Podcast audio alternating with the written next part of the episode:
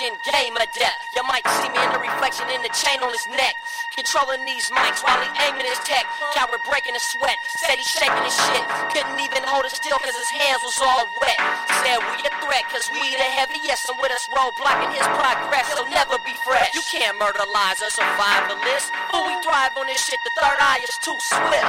All we gotta do is provide the music. Uh, don't need a lack on these to make your bitch hop on my lap and lap on these. Lavish them, please don't tease to all these way below average MCs. You gon' stay below, no wish. That's just how it's gonna be. My style is on levels unattainable, recyclable and reusable, but not biodegradable. So don't confuse them. They last eternal. Leave your gas and taciturn when I spit in unmatched fashion over the rim, unabashedly. Leave sights on the extreme.